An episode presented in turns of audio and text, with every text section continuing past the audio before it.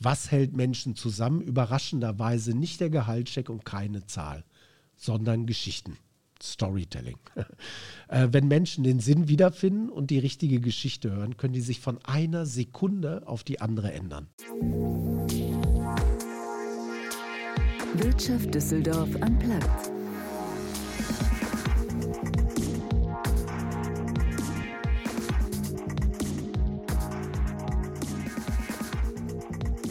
Hallo und herzlich willkommen zur allerersten Folge unseres brandneuen Podcasts Wirtschaft Düsseldorf Unplugged. Ich bin Maximilian Nowroth oder einfach Max, Wirtschaftsjournalist, Düsseldorfer und zusammen mit Andrea Greuner der Moderator dieses Podcasts. Ich freue mich sehr, dass ihr bei dieser Premiere dabei seid, um richtig gute Geschichten zu hören. Und zwar von Menschen, die in unserer Stadt was bewegen, in der Wirtschaft und für die Gesellschaft. Es gibt ja so viele spannende Persönlichkeiten in Düsseldorf. Unternehmerinnen und Gründer, Managerinnen und Macher. Und mit diesem Podcast wollen wir ihnen eine Bühne bieten. Jede Woche sprechen wir eine gute halbe Stunde über ein Thema, das Sie und unsere Stadt bewegt. Dabei lernt ihr unsere Gäste ganz persönlich kennen, gewinnt inspirierende Einblicke für euren Alltag und euer Business und lernt auch neue Dinge dazu. Denn am Ende jeder Folge verraten euch unsere Gesprächspartner immer einen praktischen Tipp aus ihrer eigenen Erfahrung. Ja, und der Mann, dessen Stimme ihr da am Anfang gehört habt, heißt Frank Doppheide und ist quasi der perfekte erste Gast für unseren Podcast. Er lebt und arbeitet seit mehr als drei Jahrzehnten in Düsseldorf und hat sich dabei irgendwie immer wieder neu erfunden. Erst war er Werbetexter, dann Kreativdirektor bei der Agentur Grey und später Geschäftsführer bei der Handelsblatt Media Group. Zu Beginn dieses Jahres hat er dann einfach mal ein neues Unternehmen gegründet. Es heißt Human Unlimited und ist eine selbsternannte Purpose-Agentur. Sie hat also das Ziel, dass Unternehmen nicht nur ein erfolgreiches Geschäftsmodell haben und Gewinne machen, sondern auch eine gesellschaftliche Existenzberechtigung besitzen. Gleich im Podcast sprechen wir über den herausfordernden Start in Zeiten von Corona. Während des Lockdowns, erzählte Frank, sagte nämlich die Hälfte seiner gerade erst gewonnenen Kunden die vereinbarten Projekte wieder ab. Außerdem berichtet er vom Rock'n'Roll-Leben in der Werbebranche der wilden 90er in Düsseldorf und gibt Tipps für gutes Selbstmarketing auf LinkedIn. Bevor wir starten, möchten wir uns aber an dieser Stelle noch kurz bedanken. Der Podcast ist entstanden aus der Initiative von drei Partnerinstitutionen, dem Rotonda Business Club, der Wirtschaftsförderung der Landeshauptstadt Düsseldorf und der IHK Düsseldorf. Gemeinsam verfolgen wir die Mission, der Wirtschaft in Düsseldorf eine neue Plattform zu bieten und ihre ganze Vielfalt zu zeigen. Ja, und für die ersten beiden Folgen haben wir direkt einen großartigen Förderer gewonnen, nämlich die Art Düsseldorf. Diese Messe zeigt zeitgenössische Kunst von etablierten sowie jungen regionalen und internationalen Galerien. Im vergangenen Jahr kamen mehr als 40.000 Besucher und eigentlich wäre der Termin traditionell jetzt im November gewesen. Aber da gibt es Neuigkeiten. Die Art Düsseldorf zieht nämlich ins Frühjahr um, also terminlich gesehen. Und da könnt ihr euch jetzt schon einen kulturell wertvollen Termin in den Kalender packen, nämlich den 16. bis 18. April 2021. Wie gehabt in der alten Schmiedehalle des Areal Böhler in Düsseldorf. Ich sage vielen Dank für die Unterstützung und wünsche euch allen jetzt viel Vergnügen mit diesem Podcast und einer ganzen Menge Inspiration, Provokation und Heimatliebe. Herzlich willkommen, Frank Doppheide. Hey Max, vielen Dank. Heißt das, ich bin die Premiere? Das ja, ist aber in der toll. Tat. vielen Dank, dass du gekommen bist, Frank. Zum Einstieg in unseren Podcast mhm. haben wir uns direkt mal ein kleines Ritual überlegt. Und zwar, damit die Leute dich ein bisschen besser kennenlernen können, starten wir die Folge mit einem QA. Und ja. zwar habe ich sieben Fragen für dich ähm, in weniger als 60 Sekunden. Yes. Bist du bereit? Ja, voll. Okay, was ist dein Lieblingsort in Düsseldorf? Äh, der Rhein. Äh, Medienhafen, da sitze ich, ne, mit Blick auf die Altstadt. Okay. Mit wem aus der Stadt würdest du gerne mal ein Alt trinken gehen? Äh, am liebsten mit jedem einzelnen äh, Einwohner. Die sind alle nett und die haben tolle Geschichten zu erzählen. Das wäre dann ein ziemlich süffiger Abend. Ja, ja ich bin bereit. ähm, wenn du eine gute Fee triffst und ähm, dir etwas wünschen kannst, einen Verbesserungsvorschlag für Düsseldorf, was wäre das? Äh, ich glaube, mehr Selbstbewusstsein. Okay. Welche Person aus Düsseldorf hat deine Persönlichkeit geprägt?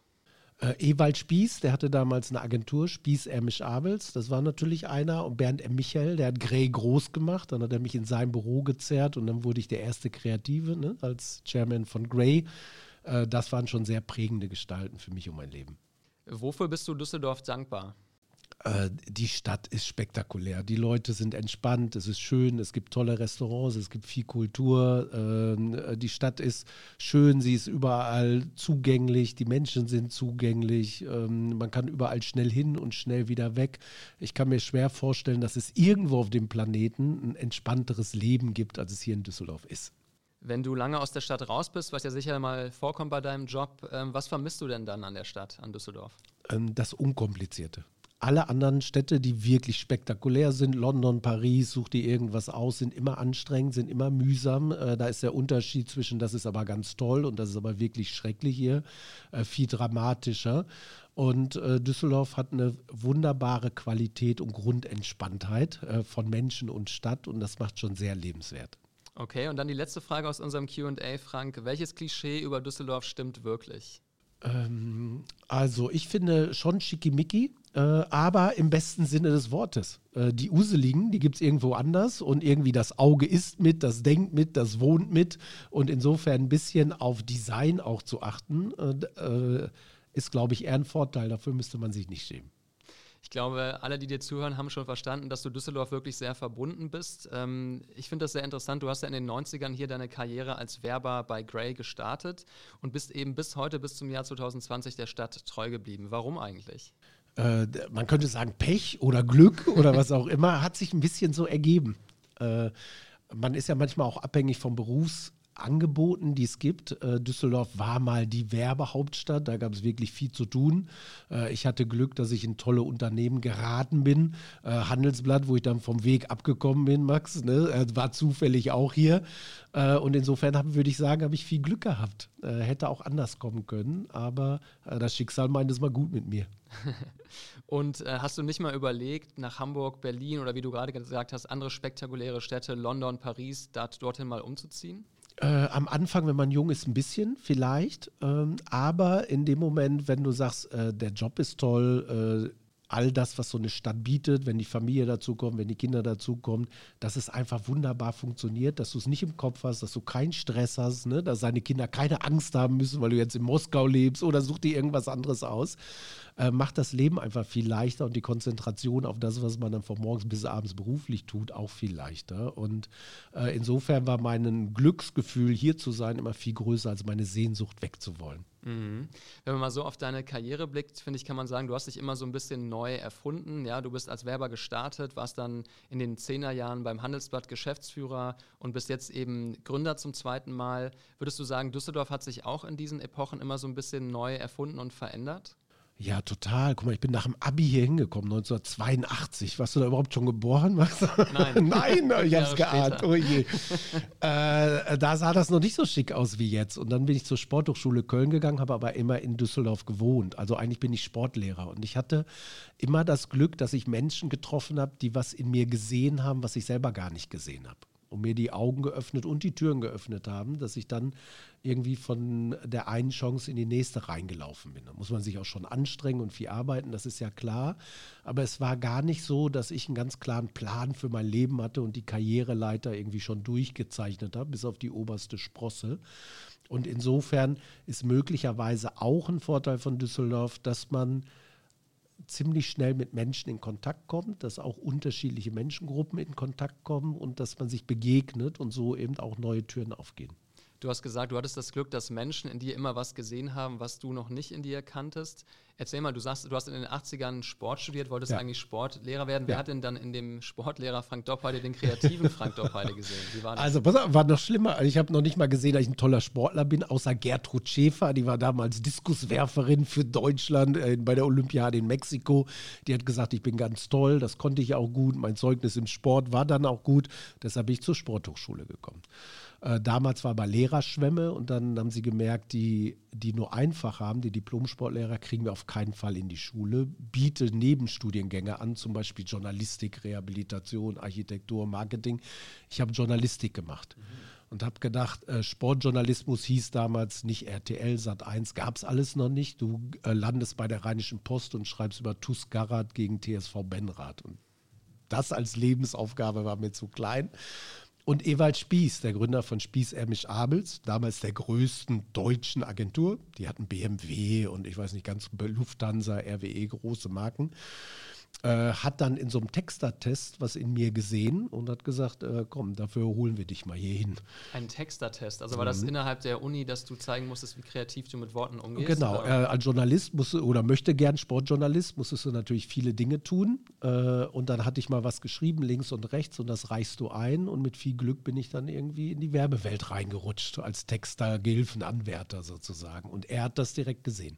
Okay, und dann war es für dich klar, Sportlehrer ist passé, ist Vergangenheit, werde ich gar nicht, sondern ich, mein Herz ja, schlägt für die Genau, habe ich äh, immer noch gerne gemacht. Ne? Es gibt auch noch den Sport-Studententreff äh, in der Altstadt, alle drei Monate. Äh, keiner von denen ist mehr wirklich sportfähig. Früher haben wir gesagt, wir machen eine Sportart, die wir noch nie gemacht haben. Klettern, Totdaumen, Schießen, Kanufahren. Dann haben wir gesagt, wir machen eine Sportart, die jeder noch kann äh, zum Beispiel Kosmosport Bowling oder so, aber das ging auch nicht mehr. Und der jetzt Rücken. treffen wir uns in der Öl und trinken ein Bier, geht auch. Trainiere den Bizeps immerhin. Ja, immerhin, genau. Aber welchen Sport machst du noch in deiner Freizeit? Äh, wir machen nur noch Fitnessstudio, ne, mal Radrennen fahren. Ich würde das gar nicht mehr als Sport bezeichnen, das ist ein bisschen Bewegungstherapie. Mhm. So, aber Ewald Spiez hat was in mir gesehen. Ähm, dann gewinnt man ab und zu vielleicht mal einen Preis als Werber. Dann bin ich zu Grey gekommen. Da hat Renate Günther Green, meine Kreativdirektorin, viel in mir gesehen. Äh, Bernd M. Michael auch natürlich. Ähm, und äh, dann Dieter von Holzbring und Gabor Steingart, die gedacht haben, äh, jemand, der total von außen kommt, würde vielleicht ne, so einem Verlagshaus, das ja doch sehr traditionell ist, irgendwie gut tun. Und auf die Idee wäre ich selber auch nicht gekommen. Ich meine, du sagst immer, ähm, du bist ja kreativer. Für mich ist das so eine, so eine Fähigkeit, die ja sehr viele Menschen gerne hätten. Egal in welchem Beruf die unterwegs sind, ob die Lehrerin sind oder Maler oder, oder vielleicht auch im Sport. Wie hast du das dann entdeckt und woher schöpfst du eigentlich deine Kreativität? Ich glaube, Kreativität kommt aus zwei Dingen. Das eine ist Menschenliebe. Ne? Also muss äh, wirklich sagen, guck mal, ich spüre, was in Menschen los ist, was sie bewegt, ne? was sie ärgert, was ihnen Sorgen macht und äh, ob du das nicht irgendwie verändern kannst. Und das Zweite ist eine unstillbare Neugier. Ähm, mich interessiert wirklich alles und äh, aber alles nur, bis ich es irgendwie gut kann und gut kenne. Also ich wurde nie super. Weiß ich kann alle möglichen Sportarten, aber ich kann nichts richtig super. Ich kann bei ziemlich vielen Dingen mitreden, aber richtig tief ausgehen kenne ich mich auch nicht, weil in dem Moment, wo du denkst, jetzt habe ich so eine solide Kenntnis, dann interessiert mich wieder was Neues. Und die überraschende Kombination von Dingen und Gedanken, die eigentlich nicht zusammengehören, äh, schafft auf einmal neue Energie und Bewegung. Und das Tolle an Kreativität ist, du kannst eben Menschen hinter einem Gedanken versammeln. Du hast noch gar nichts, weißt du, außer dieser Idee. Und irgendwie gelingt es damit, Menschen zu berühren, Menschen äh, dazu zu bringen, dass sie sich auch dafür engagieren, dass sie dafür Geld ausgeben, dass sie sich dafür ins Zeug legen und arbeiten. Und das hat schon viel mit irgendwie einer Form von toller Magie zu tun. Die spürt man gar nicht so oft sonst. Ja, die kommt hier auf jeden Fall auch ähm, rüber, wie du das verdeutlichst. Aber wenn du jetzt so auf deinen Alltag schaust, vielleicht gehen wir nochmal zurück in die 90er als ja. Werber, da musstest mhm. du ja auch so ein bisschen auf Knopfdruck kreativ sein, wenn ihr zum Beispiel einen Kunden hattet, der gesagt hat, wir verkaufen Weichspüler, macht uns mal innerhalb von drei Monaten eine coole Kampagne. Ja. Hattest du dann irgendwie Momente, wo du wusstest, da werde ich kreativer, ich gehe mal duschen oder ich gehe joggen oder wie hast du das geschafft, dann daraus diese Ideen zu gewinnen? Also Nummer eins gibt es schon Handwerkszeug. Also du musst dich mit dem Thema auseinandersetzen. Ne? Du musst es auch gern lassen. Das ist kein Rechenmodell. Du kannst nicht eins und drei zusammenzählen, sondern du äh, suchst irgendwie eine unentdeckte Ecke ne? an dem Produkt, an der Verwendung in der Zielgruppe, in ihrer Psychologie. Und du musst die Kraft aufbringen, den Verstand eine Zeit lang außer Kraft zu setzen. Dass du alles, was in dir ist, so absurd es überhaupt erstmal ist, rauslässt. Äh, dann kommst du irgendwann an neue Gedanken. Und ein paar Dinge sind natürlich auch krachend gescheitert und äh, da war ich auch nicht besonders talentiert. Also es gab ein Briefing, habe ich nie vergessen Lenore Ultra, das war dann die kleine Flasche, hatte noch eine kleinere Dosierkappe und das sollten wir als größte Erfindung seit geschnitten Brot verkaufen. Eigentlich nicht mit Ruhm bekleckert. Äh, wir mussten mal eine Zeit lang als Mann und Werbetexter Werbung für OB machen. Das war auch ziemlich schwierig, weil nicht so leicht war, sich in die Zielgruppe einzufühlen, ist ja mal klar. Also äh, Kreativität alleine rettet dich nicht, weil äh, in der Werbung anders als in der Kunst muss sie relevant sein.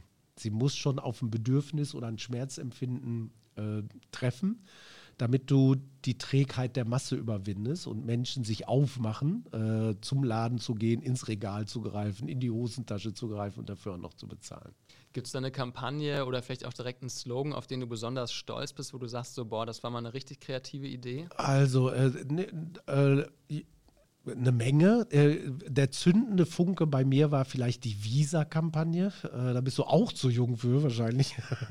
Äh, es gab damals die Situation, jeder, nee, gar nicht jeder, fast gar keiner hatte eine Kreditkarte, aber Eurocard war schon ein paar Jahre im Markt. Und das war damals die Phase für Leute, die viel Geld verdienten. Die sagen wollten, für Menschen, die auch sonst gute Karten haben. Ich bin Angeber, ich muss nicht mehr auf jeden Pfennig gucken, ich habe eine Kreditkarte, war damals was ganz Tolles. Und dann kam Visa und war in allem identisch, gleich groß, auch aus Plastik, genauso viel Akzeptanzstellen, genauso viel Jahresgebühren, nichts war anders. Außer uns ist aufgefallen, das eine sind die Angeber und das andere sind die Freigeister. Für die ist das eine Art Unabhängigkeitserklärung. Man muss ich nicht immer ne, was hinterlegen und dann nochmal zur Bank gehen, Geld abholen, das dann bezahlen. Und daraus wurde die Freiheit, nehme ich mir und eine ganze Batterie von Filmen. Äh, und da konnte ich mich ziemlich verausgaben und das war dann irgendwie ein Moment, der meine Karriere definitiv beschleunigt und beflügelt hat. Wir haben ja gerade eben schon ein bisschen über Klischees und Düsseldorf gesprochen. Wenn ich so, ohne es eben selbst miterlebt zu haben, an die Werberszene in den 90ern in Düsseldorf denke, dann denke ich so an Rockstar-Leben, auch ein bisschen Koks, ähm, was davon es war. Also wie, muss, wie wild muss man sich das vorstellen? Also ich bin leider auch dafür ein bisschen zu spät geboren. Die wirklich spektakulären Jahre waren vorbei, aber ich habe sie noch gehört und ich habe die Aufläufer noch erlebt. Äh, es war Rockstar-Leben im Sinne von, die haben alle unfassbar viel geraucht äh, ungesund gelebt. Es wurde viel Alkohol getrunken, es wurde auch viel Partys äh, gemacht. Es du wurde, auch? ja, also nicht geraucht, ne, aber alles andere auch. Und äh, es wurde auch Tag und Nacht gearbeitet.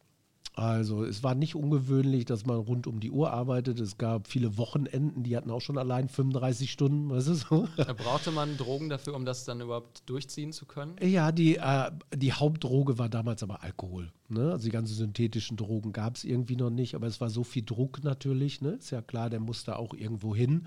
Und man hatte aber wirklich viel Gestaltungsfreiraum noch. Weißt du, du hattest eine Idee, du hattest äh, einen Kunden, du hattest eine Fernsehkampagne. Es war noch gar nicht so kleinteilig, sondern ganz Deutschland saß noch vorm Fernseher. Du, du wusstest ganz Deutschland, äh, der letzte Fernsehspot vor der Sportschau, ne, den haben wir alle gesehen, zum Beispiel äh, eine Doppelseite äh, im Stern, die haben wir alle gesehen. Also du konntest damit so ein bisschen gesellschaftlich auch schon Wahrnehmung erzeugen oder Veränderungen in Köpfe bringen, weil du plötzlich anders auf bestimmte Themen geguckt hast. Und es war auch die Zeit, als Werbung irgendwie cool war.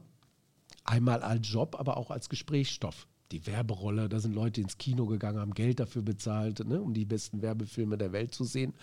Und manchmal hast du auch Menschen äh, abends in der Altstadt getroffen, die haben sich nebenan über deinen Spot unterhalten. Da kann ich mir vorstellen, dass einem das aber schon auch zu Kopf steigen kann und viele Ego, Egomanen anzieht, diese Branche, oder? Ähm, ja, die Kunden sind natürlich sehr in der Lage, die schnell wieder zu erden, ne, weil am Ende bezahlen sie sich und die Ansprüche sind auch hoch.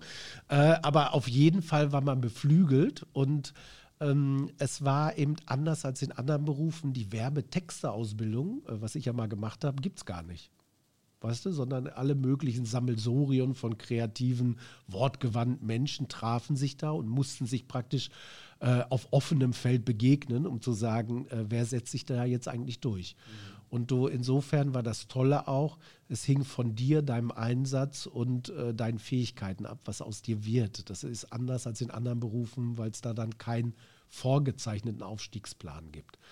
Ähm, und das war dann schon eine sehr gestaltungsstarke und prägende Phase natürlich, weil du wirklich was bewegen konntest für dich, dein Leben und die Kunden auch. Und wenn wir jetzt mal einige Jahrzehnte vorspulen ins Jahr 2020, hast du eben, wie ich schon anmoderiert habe, deine eigene Agentur gegründet, bist also immer noch im Agenturgeschäft, aber eben nicht mehr Werbung, sondern Purpose. Und wie würdest du sagen, hat sich das Arbeitsleben für dich verändert im Vergleich zu früher? Also das ist jetzt mein Meisterstück. Ne? So, äh, warum habe ich das überhaupt gegründet? Nummer eins, Torschlusspanik. Ich wollte jetzt nicht als Angestellter enden. Bin jetzt 57. Äh, wenn du nochmal fünf Jahre Verträge machst, ne, dann bist du 62, dann gehst du damit in Rente. Das war unvorstellbar für mich. Und das andere ist, äh, wir haben beim Handelsblatt ja viel gedreht. Du warst ja mittendrin im Auge des Orkans.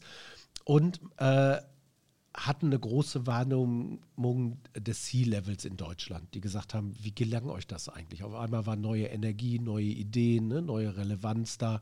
Äh, wie habt ihr das geschafft? Und wir haben es dadurch geschafft, dass wir nicht mehr erzählt haben, was machen wir, Deutschlands führende Finanz- und Wirtschaftszeitung, sondern wofür gibt es uns? Die Verbreitung wirtschaftlichen Sachverstands ist in Berlin mal hilfreich, in der SPD hilfreich, in der Medienbranche hilfreich. Und wir sorgen dafür, äh, dass mehr wirtschaftliche Kompetenz, was du ja auch tust, in die Köpfe kommt. Und dann werden die Entscheidungen besser und davon profitieren alle. Und ich merkte, dass das auf großen Nachhalt stieß. Warum? Weil das alte Managementprinzip der Effizienzsteigerung, der Endoptimierung, der Profitmaximierung an Ende gekommen war. Das war schon vor Corona. Man merkte, äh, der Börsenwert ist schon gestiegen, mein eigenes Gehalt auch, aber ich habe die Mitarbeiter verloren. 87 Prozent fühlen sich dem Unternehmen nicht mehr verpflichtet. Ich habe die Loyalität der Kunden verloren, weil wir sie mit Rabattschlachten irre gemacht haben. Und der dramatische letzte Punkt, die gesellschaftliche Akzeptanz von Banken, von Autos, von Bayer, sucht die irgendwas aus. Und da merkten sie, das wird auf einmal geschäftsbedrohend. Und wir müssen uns neu aufstellen. Wir müssen klarer machen, dass das, was wir tun, auch wertvoll ist, auch für die Gesellschaft. Und das ist eine neue Aufgabe, das ist eine neue Kommunikationsdisziplin und das ist die strategische Lücke, wo ich sage, jetzt meine Zeit, da kann ich rein. Und jetzt können wir den ganzen Finanzhanseln, die ja immer alles besser wussten, immer nur auf die Zahlen geguckt haben, zeigen, wie wirklicher Wert entsteht. Und wenn du mal auf die letzten sechs Monate zurückblickst, das war ja für jeden Menschen in Deutschland oder weltweit, der frisch eine Firma gegründet hat, eine sehr herausfordernde Zeit. Ähm, hat es eurem Geschäft eher geschadet oder vielleicht sogar gut getan, dass es so massive Umbrüche gab? Also äh, bewegte Zeiten. Äh, ganz tolles neues Büro am Medienhafen, aber ich bin alleine da, weil alle anderen sind im Homeoffice. Wir sind zu elf. Äh, wir sind mit fünf Kunden gestartet, wir machen nie mehr als zehn. Ein Monat später hatten wir zehn, sechs Wochen später hatten wir nur noch fünf wieder. ist ja klar. Die sind euch äh, von der Klippe gesprungen. Ja, oder? und die haben die Projekte gestoppt, ist ja klar. Mhm. Ne? So, und von den fünf Kunden, da hat sich alles, was wir so schön projektiert hatten, auch mal entzerrt, weil sie plötzlich ganz andere Themen hatten. Also insofern bist du schon durch ein Wechselbad der Gefühle gegangen. Wir haben es gut hingekriegt, wir hatten auch keine Kurzarbeit, ne? so, äh, das ging schon irgendwie alles. Und jetzt merken wir äh, Unternehmen, die aus dem puren Überlebenskampf raus sind. Die wissen, ich kann nicht die Schublade aufmachen, den alten Businessplan rausholen, meine alte Erfolgsgeschichte nochmal auftischen und sagen, da machen wir jetzt weiter. Die brauchen eine neue Ausrichtung. Strategisch, kommunikativ, empathisch. Und insofern mittelfristig ist das natürlich schon Rückenwind für das Thema, was wir tun. Aber in dem Moment, wo es richtig zur Sache ging mit Corona, muss man sagen, wart ihr dann für fünf Kunden nicht systemrelevant, dass sie gesagt haben, okay, wir stoppen das jetzt Total. erstmal und konzentrieren uns aufs Kerngeschäft wieder? Total. Ne? Und das ist auch so, also A war die Welle so wuchtig. B war es so radikal, alle deine Geschäfte sind du. Wir haben einen Retailer. Weißt du, da verstehst du sofort das Thema Cash, muss ich dir nicht erklären. Ne? So äh, Mitarbeiter, Gesundheit, all diese Dinge sind äh, relevant. Die Banken, von denen wir zwei haben, müssen überhaupt erstmal gucken, dass sie Laptops kriegen, dass ihre Mitarbeiter zu Hause arbeiten können, dass sie überhaupt ihre Kunden noch bedienen können. Weißt du, also da verstehst du schon, da argumentierst du auch nicht, um zu sagen, ich sehe, dass ihr andere Themen habt. Mhm. Ist ja Logo. Und äh, da können wir euch auch ein bisschen bei helfen, dass die Kommunikation richtig ist, weil in so extremen Situationen passiert Folgendes, die Antennen sind wieder ausgefahren. Ne, sonst erreichst du Mitarbeiter ja manchmal gar nicht mehr, aber in so Alarmmomenten sind sie alle sensibel, was du sagst, wie oft du kommunizierst. Und äh, die Managerriege hat hier insgesamt wirklich super Job gemacht anders als sonst. Die waren viel erreichbarer, die waren viel bodenständiger, die waren viel klarer, die waren viel proaktiver in dem, was müssen wir machen und im Zweifel erstmal Gesundheit der Mitarbeiter.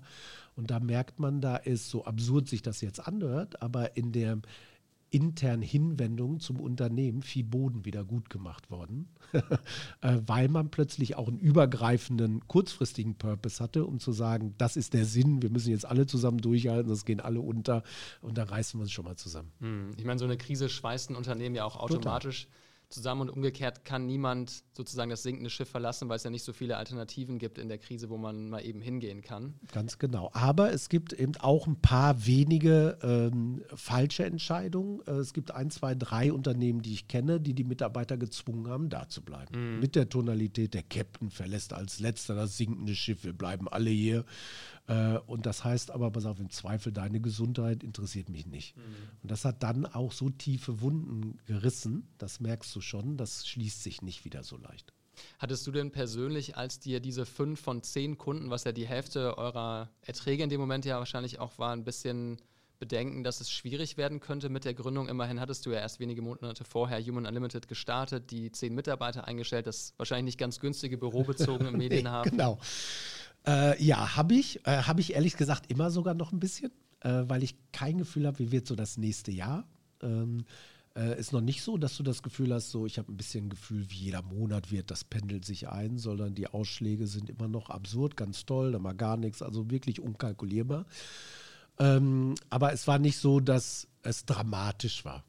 Weißt du, so, wir äh, sind ja langsam gestartet, ein bisschen vorsichtig, die Mitarbeiter sind auch ein bisschen verständnisvoll, die wären auch in Kurzarbeit gegangen, äh, wenn, wenn das irgendwie nötig gewesen wäre. Ähm, aber trotzdem ist das schwierig. Wir haben große Kunden, als No-Name da überhaupt mal gelistet zu werden, dass der Einkauf dich überhaupt akzeptiert. Äh, das alleine ist schon mal eine spannende Erfahrung, dass du irgendwie einen Firmenwagen kriegst oder eine Kreditkarte, wenn du noch gar keine Einkommen hast. Also äh, auch in meinem hohen Alter lernt man noch ganz neue, unerwartete Dinge. Was ich bei deinen Kunden sehr spannend finde, die kann sich ja jeder anschauen. Bei deiner Webseite sind wirklich sehr große Namen dabei, zum Beispiel Douglas hier aus Düsseldorf. Da habe ich mich gefragt, hat es dir eigentlich geholfen, so lange in Düsseldorf schon zu leben und zum Beispiel eine Tina Müller auch durch dein Düsseldorf-Netzwerk einfach mal anrufen zu können und sagen, hey Tina, ich habe hier eine neue Agentur, das wäre doch spannend für euch? Ähm, also, äh, hätte nicht Düsseldorf sein müssen, ehrlich gesagt. Düsseldorf ist schon mein Heimspielplatz. Das macht es wirklich leicht im Sinne von, die Menschen sind erreichbar, man hat eine gewisse Vertrautheit, weil man sich schon ein paar Mal begegnet ist im Laufe der Jahre. Äh, das macht viele Dinge unkompliziert.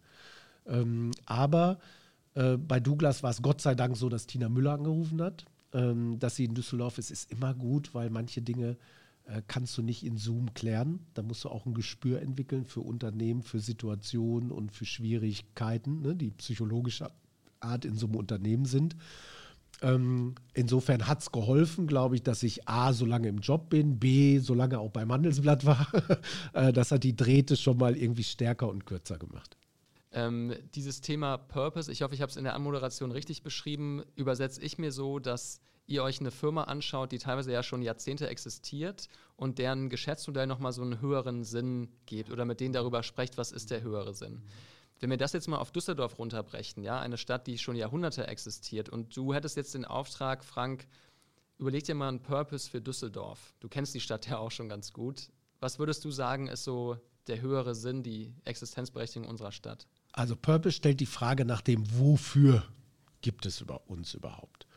Und äh, das Spannende äh, an Düsseldorf ist ja einmal, äh, die Lebensqualität ist hoch. Die Menschen sind ganz toll, zugänglich. Ne? So, ähm, es gibt Kultur und Kunst und Wirtschaft und Technologie und Medizin und Restaurants und alles, was du so hast. Ich kann mir vorstellen, dass Düsseldorf ein wunderbares Vorbild sein könnte, wie die Welt auch sein kann. Weil alle rennen in die Megacities und zu sagen, es muss spektakulärer, es muss größer mm, mm, sein, was in, ganz oft nur heißt, ist viel teurer, ist viel komplizierter, ist unsicherer, ist krimineller. Oder der andere Teil ist verödet ne, und es wird aggressiver oder leerer. Um zu sagen, wer Düsseldorf mit seiner Übersichtlichkeit, mit seiner Qualität, mit seiner Entspanntheit nicht ein wunderbarer Lebensentwurf, um zu sagen, möglicherweise äh, könnte es auch so gehen. Und ähm, würde viel dafür sprechen. Düsseldorf fühlt, macht sich immer klein. Ne? Düsseldorf will immer lieber den Ball flach halten, weil sie immer denken, ja, pass auf, Schickimicki und das will ich nicht hören und Kö. Äh, eigentlich müsste man dazu stehen. Also, und dann könnte man es lustvoll zelebrieren, glaube ich. Äh, da würde schon was gehen. Sehr gut. Uns hören viele Menschen aus Düsseldorf zu und wir haben auch schon vor dem Podcast mal unsere Community gebeten, ähm, Fragen einzureichen an dich, die zum Thema passen. Und ich möchte dir gerne eine Ja. vorspielen. Ich habe die hier auf meinem Handy ähm, als Sprachnachricht und wir hören uns die einfach mal an. Okay. Hallo Frank, mein Name ist Guido Brakelsberg aus Düsseldorf-Grafenberg. Ich bin Forscher bei der Setlock AG und auch wir beschäftigen uns mit Purpose. Mich würde das ganze Thema in der politischen Welt interessieren. Wie blickst du auf die OB-Wahl in Düsseldorf unter Purpose-Gesichtspunkten? Danke, Guido. Also, äh, der Guido äh, führt mich aufs Glatteis, weil ich von Politik überhaupt keine Ahnung habe. Ne? Und ich ahne, dass die Welt da anders funktioniert, dass Entscheidungen anders funktionieren, dass Koalition und Meinungsbildung anders funktioniert. Was aber auffällt, ist, äh, ich finde, Thomas Geisel hat sich ein bisschen unter Wert verkauft. Ich finde, das war wirklich ein Mensch im positivsten Sinne. Das war kein aalglatter Politiker. Er hat sich äh, wirklich ins Zeug gelegt. Man hat das Gefühl, er ist da hinterher. Er arbeitet auch viel. Und Düsseldorf, wenn man jetzt mal auf die reine Leistungsbilanz guckt, ist irgendwie, steht gut da. Ne? Sechs äh, lebenswerteste Stadt der Welt, digital und, und, und. Ist alles gar nicht zum Tragen gekommen. Äh, bei allen Herausforderern und auch beim neuen Oberbürgermeister ist aber so richtig auch nichts dagegen gesetzt worden. Und das ist eine große Lücke. Das wäre sogar eine Lücke für Deutschland, um zu sagen, brauchen wir nicht ein neues Narrativ. Helmut Schmidt hat damals gesagt, wer Vision hat, sollte zum Arzt gehen. Das ist total falsch. Müsste heute sein, wer keine Vision hat, muss zum Arzt gehen.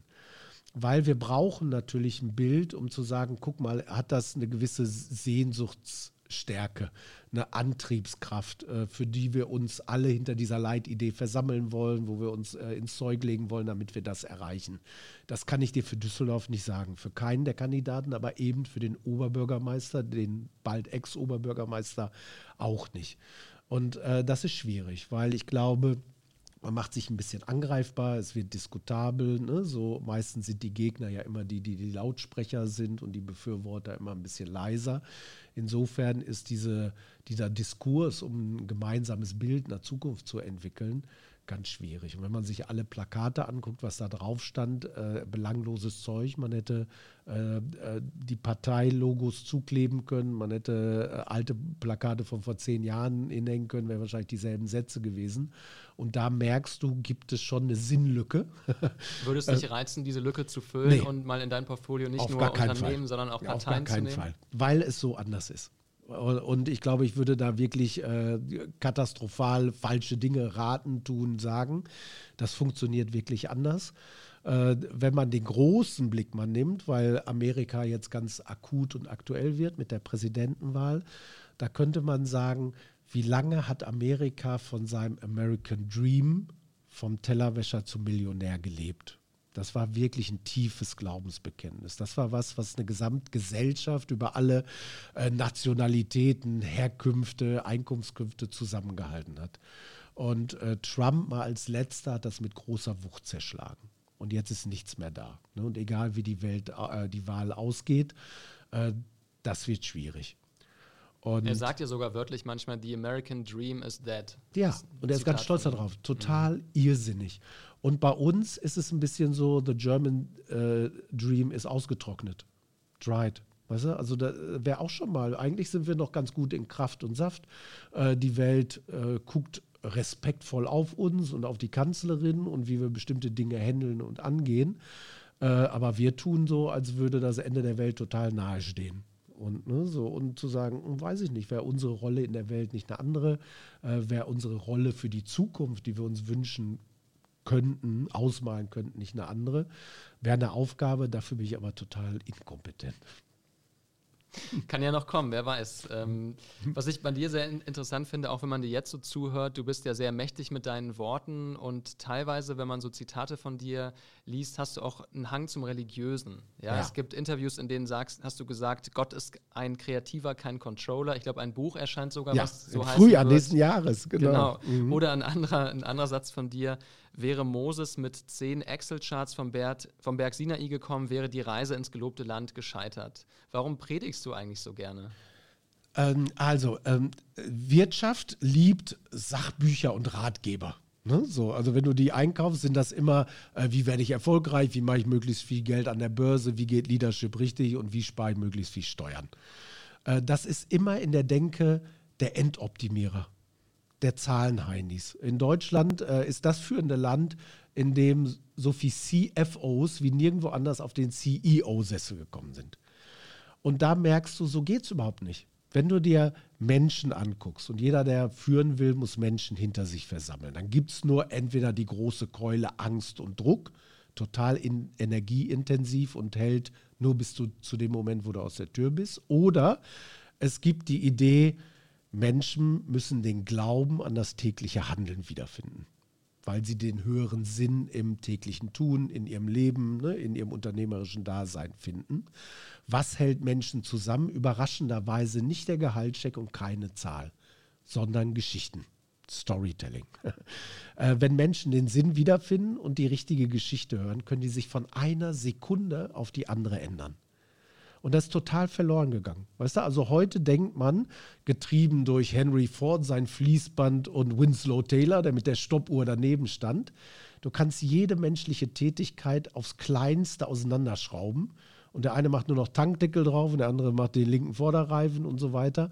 Äh, aber das hat gar nichts Gemeinschaftliches, Verbindendes, äh, Erfüllendes in sich. Äh, dafür hat man dann Zielvorgaben gemacht. Ich messe jetzt, wie viel schaffst du macht man heute mit KI. Amazon im Regal, wenn du zu langsam bist, beim Ge äh, Pakete einsortieren oder aussortieren, gibt es eine Warnung. Bei drei Warnungen bist du gefeuert vom KI. Weißt du, also wo du denkst, ist das die richtige Welt? Nee. Lass doch mal gucken, die globale Leadership-Literatur äh, könnte die Bibel sein. Geht es auch anders? Mhm. Äh, äh, was ist durch Glauben machbar geworden in jeder Religion, was unvorstellbar war? Was ist durch Geschichten erzählen äh, für Kraft auf die Straße gekommen, anders als durch Zahlen. Und das äh, muss, glaube ich, mal zerstört werden, äh, weil das uns in die Sackgasse geführt hat. Das bringt uns nicht weiter. Und insofern ist es, glaube ich, gut zu wissen, dass Gott ein Kreativer ist, kein Controller, äh, dass er nicht die Zielvorgabe macht, äh, dass er kein globales Weltraum-Benchmarking macht und sagt, pass auf, ihr seid äh, Fading Planet, äh, Kosten-Nutzen-Rechnung geht hier nicht mehr auf, ich schalte das jetzt mal ab. Reden wir mal über Outsourcing. Aber passiert dir das nicht manchmal, wenn du diese sehr griffigen ähm, Sätze und Glaubensgeschichten und Ideen, hinter denen sich Menschen versammeln, Unternehmen präsentierst und solche Sätze sagst, wie Gott ist ein Kreativer, dass die Leute sagen, Frank, das klingt super, aber was heißt das konkret und vielleicht ist mir das zu überdreht für mein Unternehmen? Ja, ähm, ist so, ist ganz klar, aber äh, die Hauptaufgabe ist erstmal Wahrnehmung. Die Leute müssen sich überhaupt erstmal auf den Gedanken einschwenken äh, und ihn zulassen. Äh, eine andere absurde äh, Geschichte, die aber schon funktioniert zum Beispiel ist, ähm, weil wir über Menschen und Menschenführung reden, äh, Jahresgespräche. Wo du sagst, Sie sind jetzt Vorstand Personal, Sie haben ein paar hunderttausend Menschen, äh, 360 Jahres Feedbackgespräche, Zielvereinbarung, verstehe ich, weil das die Beziehung besser macht und Potenzial freisetzt. Beide unterschreiben. Wenn Sie davon so überzeugt sind, Herr Doktor, mm, mm, mm, dann machen Sie das doch mal mit dem Menschen, der Ihnen am wichtigsten ist, Ihrer Ehefrau.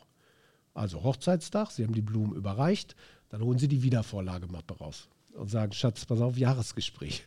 Äh, ich habe mal 360 Grad Feedback eingeholt, ne? deine Schwiegereltern, dein Ex-Mann, äh, dein äh, Kunstclub, äh, dein Frauenarzt, dein Tennistrainer. Äh, da sehe ich schon ein bisschen Potenzial nach oben. Äh, ich habe auch mal ein paar KPIs verglichen. Was ist so? Und am Ende unterschreibt ihr beide. Und wir ahnen Max, wie absurd dieser Gedanke ist, weil so Menschenführung, Entwicklung überhaupt nicht geht.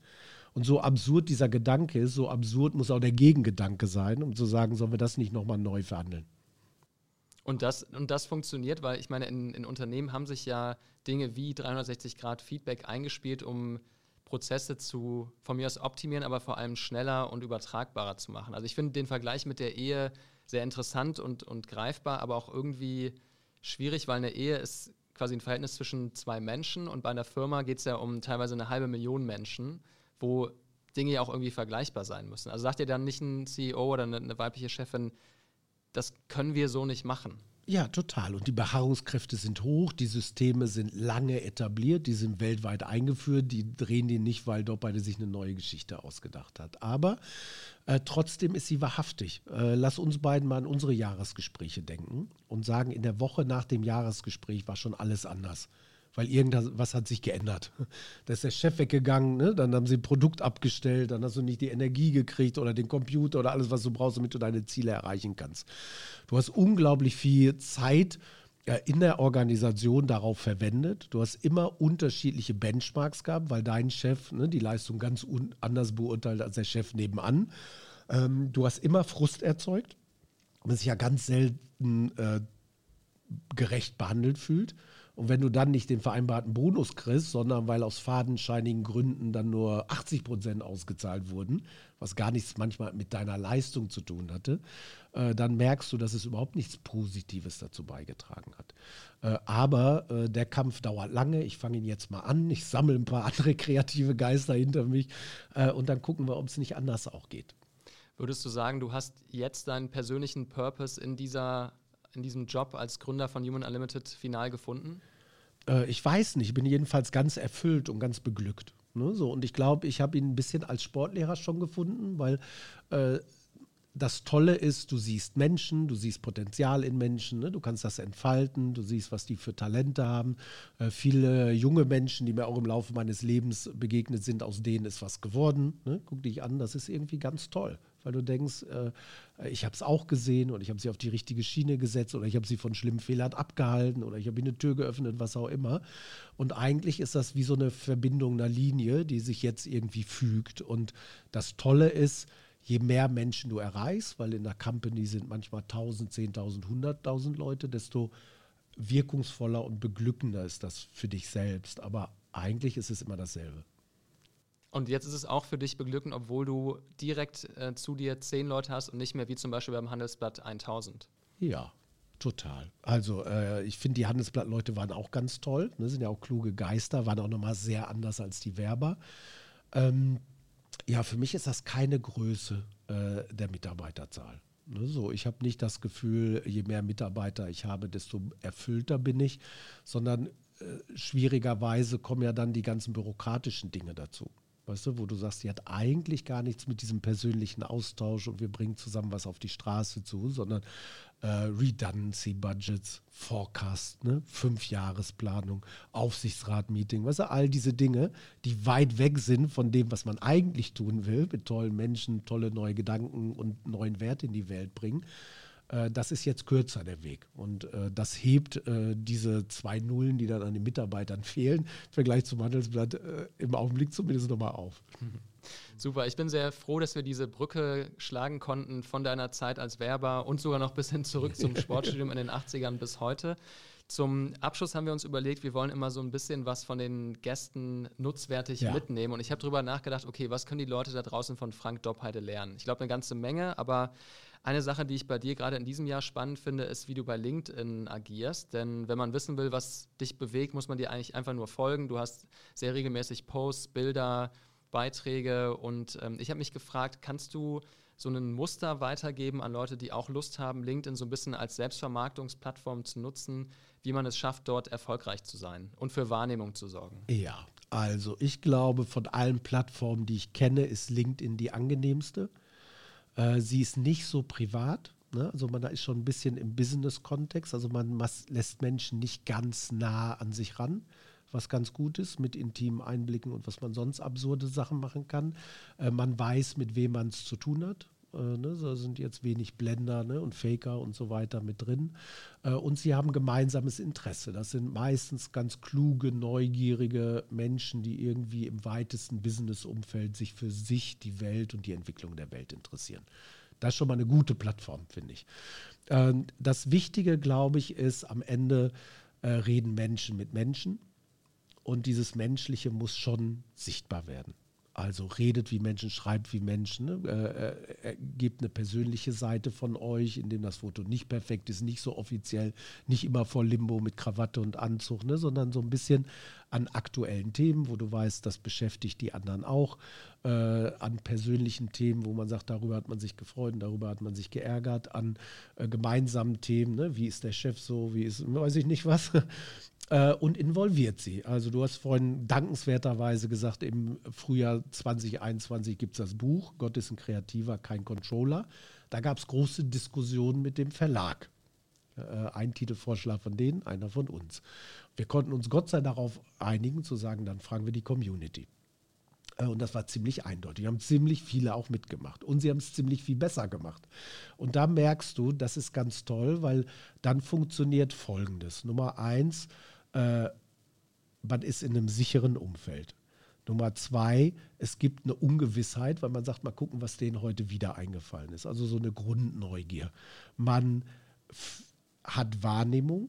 Es ist nicht so groß, dass ich nicht wüsste, wer mir da schreibt, ne? sondern ich habe einen ziemlich guten Überblick.